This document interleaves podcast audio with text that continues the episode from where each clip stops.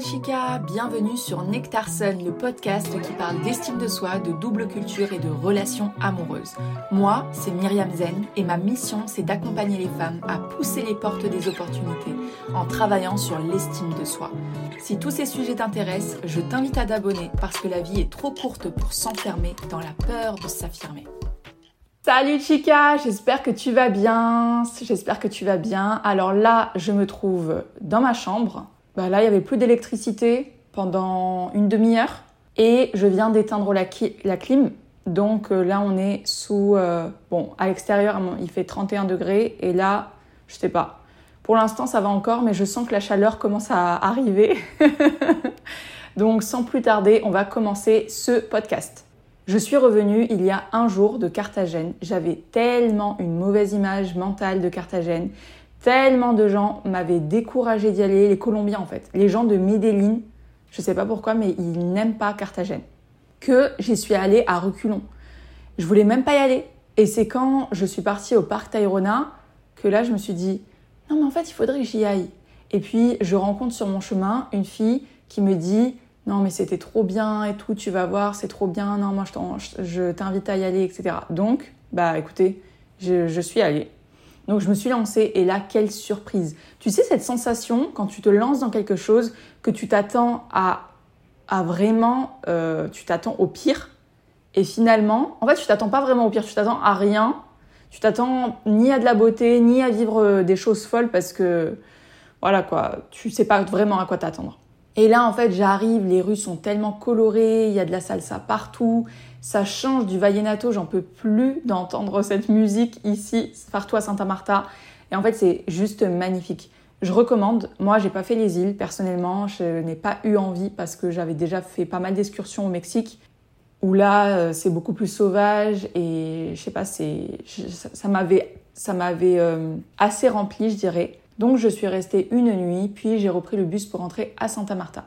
Et pendant mon trajet, 8 heures aller-retour, hein, quand même eh ben j'ai pas senti du tout le trajet parce que en deux jours, réellement deux jours, je crois que c'est mon record, j'ai commencé et j'ai fini le livre de Saïd Tamgawi, De la haine à Hollywood, et je l'ai dévoré. Donc le titre c'est De la haine à Hollywood, et vraiment c'était hyper intéressant le livre, enfin l'autobiographie, son autobiographie. Je trouvais que c'était entraînant, il y avait beaucoup de rythme, et comme ma sœur Néné euh, le dit, il y avait beaucoup de croustilles.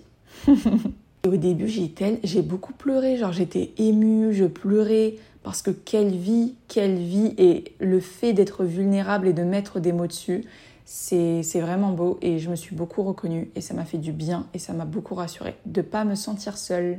Bref, aujourd'hui, on va parler du privilège de la beauté. Je veux en parler parce que je pense que la beauté compte tellement, tellement dans notre société. C'est indéniable, hein, d'accord C'est indéniable. D'autant qu'elle est subjective. Est-ce qu'elle est vraiment subjective d'ailleurs? Je veux en parler parce qu'il existe le, privilège d'être beau, il existe aussi le fait d'être lésé quand on est moche et d'être lésé quand on est beau.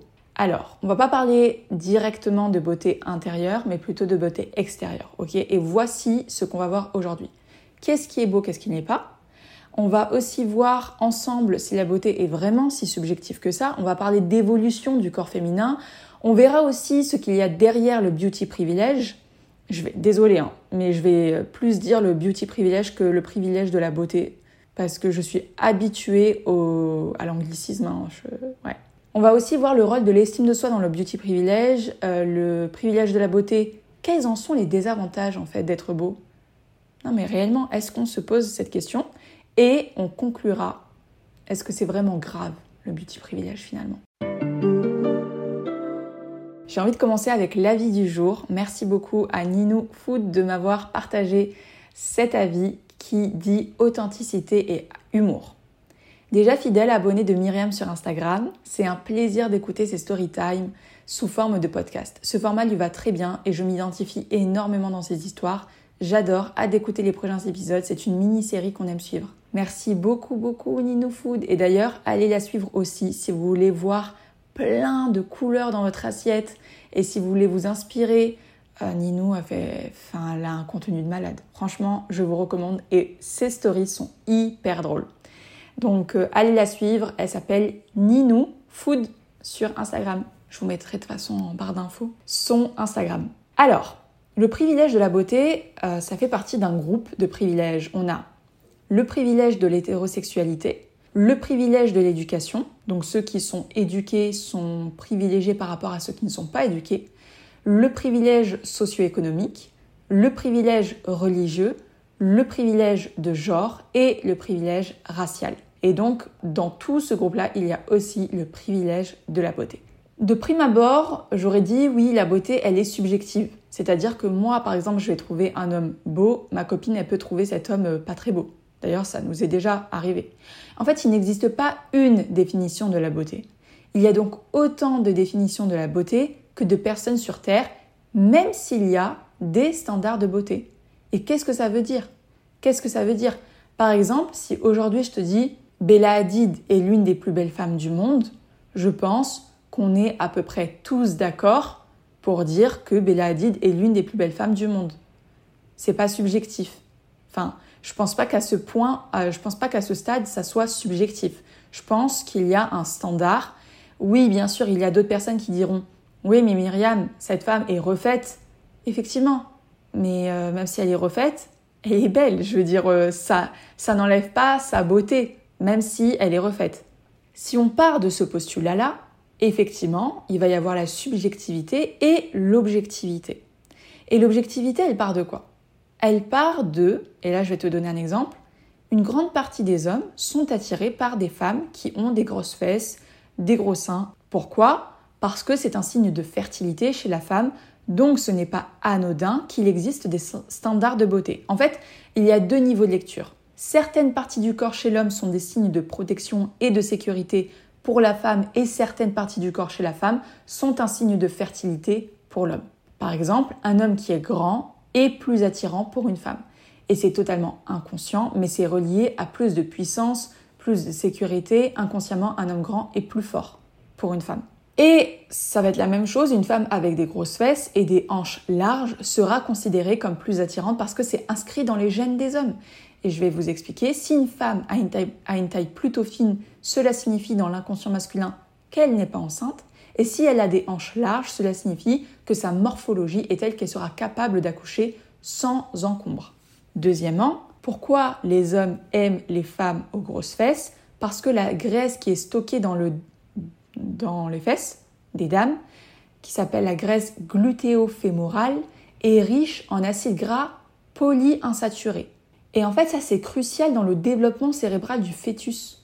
Donc il y a des recherches qui ont mis en évidence le fait que la quantité de graisse glutéale fémorale en réserve dans le corps de la mère est en corrélation significative avec les capacités cérébrales de ses enfants. En fait, il y a une explication scientifique je dirais au fait que les hommes aiment les femmes aux grosses fesses, pas tous, et voilà, que, que, les hommes aiment les formes, etc. Ça s'explique. Deuxièmement, la deuxième grille de lecture, c'est la mode, l'idéal féminin qui se démode, d'accord? Donc on a des choses qui resteront constamment les mêmes. Les hommes aiment pour beaucoup des femmes avec des grosses fesses, avec des gros seins, avec euh, par exemple euh, des tailles fines, euh, des hanches développées, etc., etc., parce que ça confirme une bonne santé pour donner naissance à un enfant. En gros. Et puis la deuxième grille de lecture, c'est l'idéal féminin, mais celui-ci qui se démode. Avant, il n'y avait pas de publicité, il n'y avait pas de marque, mais il y avait l'art. Et l'idéal féminin était représenté par la peinture, la sculpture, etc. Avant, les Vénus paléolithiques étaient des femmes qui avaient des corps idéaux. Et si vous tapez sur euh, Google Vénus paléolithique, vous allez voir le corps idéal. C'était des femmes qui avaient une grosse poitrine, mais aussi un large ventre avec des grosses fesses. Aujourd'hui, on pourrait considérer que les Vénus paléolithiques sont considérées comme des femmes rondes. Avant, les femmes rondes, c'était l'idéal féminin. Et d'ailleurs, pour certains hommes, les femmes rondes sont l'idéal féminin. Ensuite, il y a eu l'apparition de la Vénus de Milo, qui, elle, a une petite poitrine, un buste allongé et de bonnes hanches. Et puis pour revenir, donc après il y a eu plein plein de d'idées féminins, mais pour revenir à plus récemment, dans les années 30, aux années 50, il y a eu les pin-up girls. Donc c'était euh, le style de Marilyn Monroe, de Jane Russell. C'était les années des courbes, d'avoir une belle poitrine et des belles formes. Ensuite, dans les années 60, là, on revient à la mode de la silhouette filiforme. Dans les années 70, le corps mince devient mince et athlétique parce qu'il y a un nouveau sport qui s'appelle l'aérobique. Donc euh, là, le corps doit être mince et athlétique. Dans les années 90, on a Kate Moss qui vient euh, révolutionner avec sa, son corps. Et donc là, c'est vraiment limite la maigreur. D'accord? C'est la maigreur euh, quand on est hyper maigre. Et puis ensuite, on a dans les années 2010, Kardashian, ces femmes-là, Kardashian, comment elle s'appelle Mince, j'ai oublié. J'ai oublié comment elle s'appelle, mais c'est pas grave, la rappeuse qui aussi, elle aussi, s'est fait refaire euh, les fesses, la poitrine, etc. Euh, mince, j'ai oublié son prénom. Bah, c'est pas grave. Qui, là, on a le retour des formes, des grosses fesses, des grosses poitrines, etc. Alors que ça a toujours été la normalité dans les cultures latino et africaines d'avoir des formes. C'est devenu la mode en Occident, et ça jusqu'à maintenant. Quoi qu'on dirait, c'est en train de changer en Occident, en tout cas, je pense que euh, on se rapproche tout d'un coup parce que comme Kardashian fait un peu la mode, qu'elle a diminué son BBL et que ses sœurs aussi, alors je pense qu'on est en train d'aller vers autre chose. Quoi, je ne sais pas encore, mais autre chose. Alors, en réalité, la beauté, elle n'est pas si subjective que ça, puisque on le voit, il y a la mode du corps idéal. Les femmes sont prêtes jusqu'à se refaire, refaire les seins, les fesses, etc., pour avoir ce corps-là. Mais il n'y a pas que ça, puisqu'il existe le nombre d'or. Vous avez certainement déjà entendu parler de ça. C'est un nombre qui est représenté partout dans la nature, dans les spirales des coquilles, des escargots, dans les pétales des fleurs, mais aussi sur les visages humains. Plus ton visage se rapproche de ce nombre d'or, plus on te considérera comme belle ou beau. C'est un visage harmonieux et même symétrique. Et apparemment, même les humains ont de manière inconsciente cette grille de lecture. Par exemple, euh, j'ai appris que dans le nombre d'or, la longueur d'une oreille doit être comparable à la longueur du nez. La largeur d'un œil doit être similaire à la distance entre les deux yeux. Par exemple, Bella Hadid a été considérée comme la femme qui se rapprochait le plus de ce nombre d'or. Et ensuite, je crois que c'est Scarlett Johansson. Donc finalement, être beau, c'est pas si subjectif que ça. Et la beauté est quelque chose de très complexe. Aussi, on trouve beau les figures qui se rapprochent le plus des figures avec lesquelles on a grandi dans notre enfance. C'est comme ces hommes qui choisissent une femme qui ressemble tellement à leur mère. C'est choquant tellement. Maintenant, après avoir essayé de définir tant bien que mal ce qu'est la beauté, est-ce qu'elle a un privilège Et pourquoi elle a un privilège? Alors, petit aparté, je vais te poser une question. Est-ce que tu aimes ce podcast? Si tu aimes ce podcast, alors n'hésite pas à le partager en story ou personnellement à une personne de ton entourage qui pourrait aimer mon podcast. Ça m'aide beaucoup et vous aussi, ça vous permet d'élargir votre manière de penser. Maintenant, j'ai une question pour toi, beaucoup plus personnelle. Penses-tu avoir reçu un jour des choses, des avantages, des opportunités parce que tu es belle ou parce que tu es beau? Dans tous les contextes existants, que ce soit au travail, dans la vie quotidienne, dans la vie amoureuse, etc., le beauty privilège, c'est quand, de par ta beauté, tu vas accéder beaucoup plus facilement à des privilèges. Ça peut être des services rendus, des expériences, des opportunités que les gens sans cette beauté ne peuvent pas obtenir. C'est un sujet assez tabou parce que la personne qui bénéficie du, beauty privilège, premièrement, ne va pas l'admettre sans qu'on dise qu'elle se la pète, surtout en France, qu'elle en fait trop, qu'elle ment, etc. Le beauty privilège, peut vous faire vivre des expériences que vous ne pouvez même pas imaginer. Ça peut changer votre qualité de vie indépendamment de la personnalité, des compétences et des talents. Alors maintenant, pourquoi le beauty privilège peut vous faire accéder à des choses qui, sans votre beauté, ne pourraient vous arriver? Je pense perso que ça peut être un petit peu discriminant pour les autres. En fait, quand c'est des petites choses, par exemple des services rendus, une petite opportunité juste ici, des choses de la vie quotidienne, je pense que ça n'a pas grand impact. Parce que j'ai même demandé à une amie, elle m'a dit, quand tu n'as pas de beauty privilège, ça ne t'enlève pas quelque chose. Ça peut juste te rajouter quelque chose, mais ça ne t'enlève pas quelque chose. Par contre, quand on voit que tu es payé bien plus quand tu es beau, quand euh, tu as des avantages, des promotions, etc., etc., alors là, ça peut être discriminant pour les autres. Et puis, personnellement, moi, je trouve que c'est pas facile de savoir si c'est du beauty privilège. Par exemple, quand il peut m'arriver d'avoir des privilèges, je me dis, mais en fait, ça doit être mon énergie et pas, et pas ma beauté.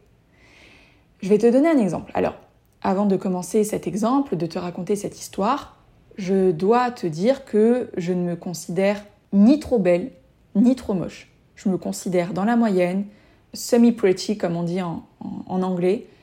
Et de toute façon, je pense que c'est l'autre qui juge si tu es belle ou pas, pas toi. La beauté est dans l'œil de celui qui regarde, pas du tout dans le, dans, dans le tien. Donc je vais dans un parc et euh, dans ce parc-là, il y a deux files à faire, deux queues. Une pour acheter le ticket et une autre pour acheter l'assurance pour entrer dans le parc. Donc je demande au monsieur qui gère tout ça et euh, c'est pas un monsieur mais c'est un mec quoi, c'est un, mec qui doit avoir dans la trentaine quoi. Et euh, cet homme-là il me dit tu fais la première queue et puis ensuite tu prends ton ticket et tu viens me voir. Je dis d'accord. Donc là, je fais la première queue, je prends mon ticket et je vais le voir. Et là, donc je lui dis euh, bah voilà, j'ai mon ticket, euh, donc je viens te voir. Tout ça en espagnol. Il me regarde dans les yeux. Je comprends que je ne le laisse pas indifférent. Et là, il y a cette deuxième queue. Et en fait, il me prend et il me met devant tout le monde il me fait absolument passer devant tout le monde. Et en fait, moi, je vous le dis, dans ce contexte-là, vous ne regardez pas les gens qui sont dans la queue. Parce que sinon, tu vas te sentir mal. non, mais moi, je vous dis clairement, vous allez vous sentir mal si vous regardez les gens. Surtout la première personne, la première personne que vous dépassez. Mais je suis contente parce que c'est l'homme qui m'a mis ici. Genre, il a, il a bien insisté sur le fait de me mettre ici. Et il a bien dit à la personne, tu l'as fait passer avant tout le monde. Et puis, quand je finis, il appelle l'homme, un autre homme, qui vérifie avant de rentrer dans le parc et lui dit quelque chose en espagnol, je me souviens plus exactement, mais c'est du genre prends-la en charge maintenant. Donc voilà, ça, ça peut être considéré comme du beauty privilege. Et en fait, je vais vous le dire concrètement, être attractif pour l'autre. C'est pas moi qui me dis oui, je suis attractif. Être attractif pour l'autre permet à un individu de violer les normes sociales avec moins de conséquences potentielles Qu'est-ce que ça veut dire? Ça veut dire que on va beaucoup plus te pardonner si tu es beau que si tu ne l'es pas. Est-ce que c'est juste? Non, ça ne l'est pas. Personnellement, et ça c'est vraiment mon avis personnel, je me dis pas que c'est du beauty privilege. Je me dis que c'est du vibe privilege, que c'est de l'énergie privilege. Qu'est-ce que ça veut dire? Ça veut dire que quand tu as une belle énergie, tu vibres haut. Les gens sont attirés par cette vibration, ils sont attirés par ton énergie, ils veulent bien te traiter ça, ça te donne encore plus d'avantages et d'opportunités. Alors oui, souvent les gens me traitent mieux que les autres, comme par exemple passer devant la file ou m'offrir des petits avantages, des petits cadeaux. Et je pense sincèrement que c'est l'énergie que tu dégages. Parce que parfois, t'as beau être magnifique, avoir une beauté waouh qui dépasse toutes les autres, mais tu tires la tronche. En fait, les gens, ils n'ont même pas envie de t'aider. La vibration, l'énergie, elle est au-delà de la beauté. Mais alors, pourquoi ça fait tant de différence que ça, le beauty privilege? Je vais te le dire tout de suite. Il y a absolument quelque chose qui est relié au beauty privilege et ça s'appelle l'effet de halo. L'effet de halo, c'est un biais cognitif. C'est une distorsion de la perception qui affecte la manière dont les gens interprètent les informations concernant une personne sur laquelle ils se sont formés une impression positive globale. C'est ce qu'on appelle le principe ce qui est beau est bon. En fait, c'est cette phrase-là.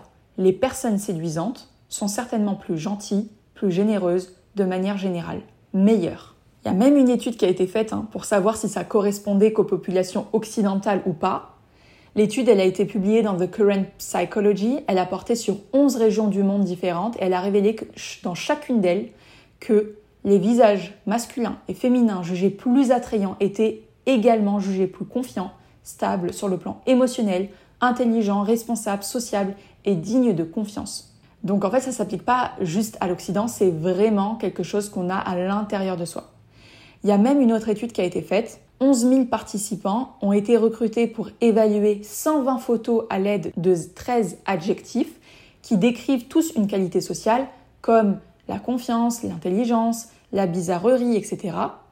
Et dans toutes les régions, les participants ont évalué les visages attirants comme ayant des qualités sociales plus positives et ceux qui jugeaient peu attirants comme ayant des qualités plus négatives. Il y a une autre étude, alors celle-ci, elle m'a vraiment scotché. Genre vraiment, ça m'a scotché. Et encore une fois, c'est sur TikTok. TikTok, euh, il y, y, a un homme qui, voilà, il, s'est calé sur TikTok et il s'est rendu compte que quand une personne, elle arrive sur TikTok, TikTok met en avant dans les pourtois des belles femmes, des beaux hommes, et on s'est rendu compte que les hommes et les femmes restaient plus longtemps sur les vidéos où les femmes étaient plus belles. Et l'inverse n'est pas vrai, c'est-à-dire que les femmes ne restent pas plus longtemps sur les vidéos des hommes qui sont plus beaux. Non. Le problème, c'est que ça a complètement changé le cadre. Qu'est-ce que ça veut dire? Que les hommes ont l'impression qu'il y a beaucoup plus de belles femmes, sauf que c'est TikTok qui a choisi pour toi. Alors quand les hommes sont surstimulés, ils surestiment le nombre de belles femmes. Et les femmes aussi surestiment le nombre de belles femmes qui sont belles. Qu'est-ce qui se passe? Ce qui se passe, c'est que ces hommes et ces femmes sur TikTok vont noter les femmes qui sont normalement dans la moyenne en termes de beauté comme moches. Et ça, c'est super inquiétant. Ça veut dire que les standards de beauté ont artificiellement augmenté. Alors que dans la réalité, non, c'est pas vrai. Il y a une autre chose aussi, c'est que c'est complètement basé sur l'enfance et que ça vient de notre enfance. En fait, la sélection sur la base de l'apparence, elle a commencé dès euh, la primaire. Fait les enseignants auraient tendance à accorder plus d'attention aux élèves attrayants en les motivant à participer aux leçons ou à d'autres activités scolaires. Eva Sierminska, une économiste et enquêtrice, a prévenu que ce type de comportement se retrouve inévitablement par la suite sur le marché du travail. Et oui, il y a un autre exemple que vous connaissez certainement de l'effet de halo, c'est le cas de Jeremy Mix. Vous vous souvenez de lui? Ce mec qui avait un mugshot, donc euh, c'était la, police californienne qui avait pris euh, une photo de lui pour le mettre sur le groupe Facebook. Et en fait, euh, dès que ça, dès qu'ils ont partagé sa photo sur Facebook, ça fait le tour du monde. Et cet homme-là, en fait, a été euh, repéré alors qu'il était en prison et sa carrière de mannequin a décollé. Vous savez, c'est cet homme métis avec euh, des tatouages. Il a une larme à côté de l'œil et des yeux bleus. Ben, c'est lui. Il avait été arrêté en 2015 pour une série de vols à main armée et il avait été condamné à 27 mois de prison. Eh bien écoutez, sa beauté lui a permis, alors là c'est vraiment un cas de beauty privilège à 1000%, parce que euh, y avait, en plus il y avait des commentaires, je me souviens, euh, qui étaient terribles, genre mais cet homme ne mérite pas d'être en prison, etc. parce qu'il était beau. Et dès qu'il a créé son compte Instagram, il a direct eu 200 000 abonnés. Je ne sais pas si vous vous rendez, rendez compte, il a signé avec une agence de mannequins, White Cross Management, et cet homme-là a complètement eu sa destinée changée parce qu'il était beau. Et oui, ça arrive. Il y a une autre donnée qu'il faut qu'on prenne en compte et dont je vous ai déjà parlé tout à l'heure, c'est la confiance en soi. John Briggs, qui est un grand coach en charisme et présentateur euh, radio aussi, a dit qu'en réalité, le beauty privilège n'est pas seulement une question de beauté, mais surtout c'est une question de confiance en soi. Et oui. En fait, cet homme-là, qui est une référence dans le coaching, a expliqué que d'un point de vue économique, il a été démontré que les belles personnes ne sont pas plus productives ou créatives que le commun des mortels, mais qu'elles ont une grande confiance en leurs propres compétences et les employeurs trouvent que la confiance en soi est une caractéristique très attrayante. Et on va en reparler par la suite, mais je pense effectivement qu'une personne qui dégage beaucoup d'estime de soi, d'amour de soi, qui a une bonne image de soi, etc., imaginez, enfin, faites le test, marchez dans la rue et faites comme si vous étiez euh, Eva Longoria, Selma Hayek, euh, Bella Hadid, peu importe, vous allez voir que c'est pas tant le beauty privilege, c'est votre énergie, c'est votre confiance en vous. Essayez juste et vous me direz des nouvelles. Alors ok, maintenant on a parlé du privilège de la beauté, et si on parlait des désavantages d'être beau ou d'être belle? Non, parce que ça, ça existe aussi, mais il y a tellement peu de gens qui en parlent parce que genre c'est Ah, estime-toi déjà heureuse, t'es belle. Alors, la première chose, c'est que dans l'esprit des gens, une personne belle, surtout une femme, on va se dire Ah, elle va me coûter cher. Non, mais je vous promets, il y a des gens qui pensent comme ça. Elle va vouloir que je lui offre des cadeaux chers, que je la sors dans les meilleurs restaurants, etc. En fait, une belle femme, elle va très vite être considérée comme une michto. C'est genre un parallèle, mais c'est un truc de malade. Et donc, une femme très belle ne peut pas être considérée comme les autres femmes, parce qu'on va penser immédiatement qu'elle est exigeante parce qu'elle est belle. La première chose, c'est ça. Donc, il se peut que les belles femmes tombent sur des hommes qui veulent juste profiter d'elles ou juste coucher avec elles parce qu'ils veulent profiter de leur beauté. Deuxièmement, quand vous êtes belle, vous n'avez pas le droit d'être intelligente. En fait, c'est pas compatible. Pour certaines personnes, c'est pas compatible. Un jour, apparemment, cet homme-là a jugé très intéressant de laisser un commentaire sous un de mes réels en disant Une fille cultivée, merci mon Dieu, enfin, mais sans rouge à lèvres la prochaine fois. Alors là, je me suis questionnée, je me suis dit Non, mais c'est quoi ça? Genre, t'as pas, le droit pas le droit de mettre du rouge à lèvres, donc de te faire belle, et en même temps d'être intelligente, c'est pas compatible. Troisièmement, si on te considère belle et en plus de ça que t'es pas considérée comme très intelligente, alors on va te considérer comme un trophée. On va clairement vous prendre comme un objet qu'on a à côté de soi avec lequel on se trimballe. C'est l'objectification. Réellement, c'est ça aussi dont j'ai parlé dans l'épisode sur la hookup culture, sur les aventures d'un soir, c'est qu'on vous prend très vite pour un objet. Quatrièmement, c'est que les gens qui sont insécures avec eux-mêmes vous jalousent. Eh oui. Et là, en fait, c'est tout le contraire du privilège. Parce qu'on va essayer de vous mettre des bâtons dans les roues au travail, on va essayer de vous rabaisser. En fait, on vous déteste sans raison. Et ça, c'est certainement parce que vous êtes belle. Cinquièmement, les gens ne vous prennent pas du tout au sérieux, comme si vous n'aviez pas de crédibilité. Aussi, il y a une autre chose, ça c'est pour les hommes, beaucoup plus pour les hommes qui sont beaux. Les femmes vont considérer un homme qui est très beau comme instinctivement, la première pensée c'est c'est un charreau, c'est un homme à femme, c'est un bad boy. Comme s'il profitait de sa beauté pour avoir l'attention de multiples femmes alors que ce n'est pas toujours le cas. Ça peut être le cas mais ce n'est pas toujours le cas. Il y, a une autre, il y a un autre fait aussi, bon, est-ce que c'est un avantage, un désavantage? C'est juste neutre, c'est que les personnes qui sont très belles, vont aussi être euh, souvent dragués par les personnes du même sexe. Et pour terminer, les gens pourraient être intimidés par toi ou penser que tu es inaccessible. Ça, c'est les désavantages du beauty privilege. Pour terminer, favorisez votre estime de soi. Favorisez votre confiance en soi. Parce que ça, ça se voit. Parce que ça, ça se sent. C'est au-delà de la beauté. C'est au-delà d'être beau, d'être belle. Vous verrez la différence parce que votre énergie est différente. Est-ce que maintenant le beauty, le beauty privilège existe? Évidemment qu'il existe. Est-ce que c'est bien ou est-ce que c'est mal? Je dirais que euh, ça n'a pas de grandes conséquences tant que ça n'impacte pas sur des... tant que ça n'est pas discriminant pour d'autres personnes, sur des petites choses. Ça n'enlève rien à la personne si elle n'a pas de beauty privilege, ça n'enlève rien à l'autre. En revanche, si ben il va y avoir une augmentation de salaire, etc., effectivement c'est injuste. De fait, c'est injuste. Est-ce qu'on doit complètement bannir le beauty privilege? En fait, je pense que c'est intrinsèquement à l'intérieur de nous. En revanche, on peut se questionner sur l'effet de halo et se dire attends, attends, attends, attends, attends, cette personne, c'est pas parce qu'elle est belle qu'elle est intelligente, qu'elle est cultivée, qu'elle est sympa, qu'elle est généreuse, etc. Donc ça, c'est quelque chose à avoir en tête. Je pense que pour limiter au maximum le beauty privilege, c'est de capitaliser sur votre énergie, sur votre estime de vous, sur votre charisme. Ça, ça se voit, ça c'est rayonnant et c'est tellement beau. Les gens veulent participer au rayonnement. Alors, c'est de cette manière que vous pourrez attirer les opportunités à vous. Personnellement, et je vais vous dire quelque chose. Je vais vous dire quelque chose. Et ça, c'est vraiment pour les personnes qui sont restées jusqu'à la fin de l'épisode. Vous aussi, vous êtes privilégiés parce que vous pouvez avoir des informations que je ne dis pas au début de l'épisode. Personnellement, je me fais beaucoup plus aborder dans les lieux publics quand je ne suis pas maquillée. Et donc que moi, je ne me considère pas comme elle. Parce que je vous dis, quand je ne suis pas maquillée, j'ai des cernes. Waouh, des cernes noires. Et il m'arrive parfois de sortir sans maquillage, souvent. Et je me fais beaucoup plus aborder quand je n'ai pas de beauté, enfin que je ne me fais pas belle. Pourquoi? Parce qu'en fait, c'est la confiance en soi qui se dégage, c'est l'estime de soi qui se dégage. Donc aujourd'hui, si tu as aimé ce podcast, je t'invite à mettre 5 étoiles et à partager en story. La semaine prochaine, il y aura la partie 2 de l'épisode sur l'infidélité. Je voulais pas trop enchaîner parce que je pense que ça, ça allait faire trop.